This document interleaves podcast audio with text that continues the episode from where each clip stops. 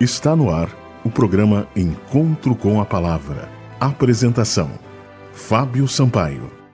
Bom dia, amigos da Rádio Germânia. Este é o programa Encontro com a Palavra. Daniel, um livro para os dias de hoje. Nesta semana, começaremos a nossa análise do livro de Daniel. Vamos analisar o capítulo 1 e você é o nosso convidado especial. Abra sua Bíblia no livro profético de Daniel, capítulo 1, versículo 1, onde está escrito: No ano terceiro do reinado de Jeoaquim, rei de Judá, veio Nabucodonosor, rei da Babilônia, a Jerusalém e a sitiou. Nós estamos acostumados a ver o mais forte sempre vencendo o mais fraco, seja numa briga no colégio, numa partida de futebol ou na corrida do predador em busca da caça. O mais forte sempre vence, embora o mais forte nem sempre seja o melhor. Parece ser uma lei da vida, porém, em alguns momentos, esta lei é contrariada, quando o fraco vence o forte e o menor suplanta o maior. Você pode então perguntar: como isso é possível? Nós não sabemos todas as respostas, mas ao estudarmos o livro de Daniel, fica muito claro que aqueles que confiam em Deus sempre vencem no final, mesmo em menor número ou em aparente desvantagem. Uma pergunta: o livro de Daniel apresenta em sua introdução duas cidades em conflito. Que cidades são essas?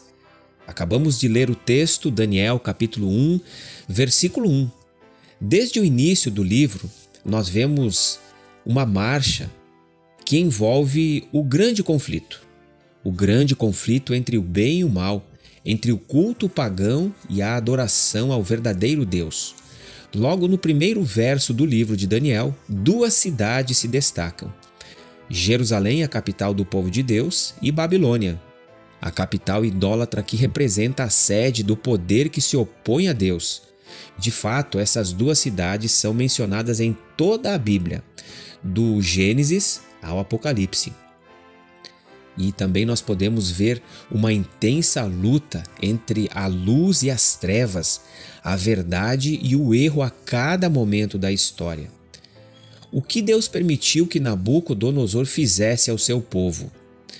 O cativeiro babilônico é uma prova de que o Senhor controla os acontecimentos na história e dirige o seu povo em sua intenção de salvar os judeus de uma ruína maior, o Senhor Deus permitiu que os judeus fossem escravizados pelos babilônicos, os caldeus.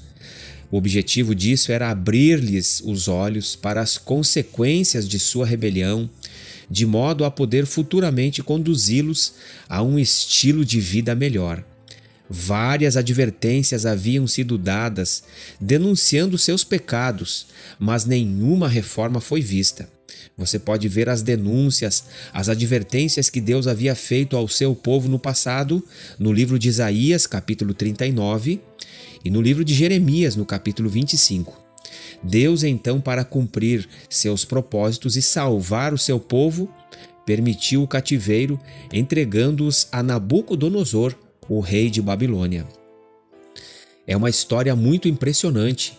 Deus permitiu que um rei pagão invadisse a nação de Israel e causasse ali uma grande ruína.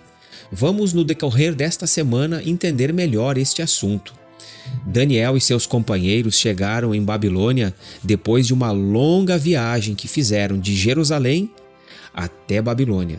O caminho estendeu-se por 1.500 quilômetros.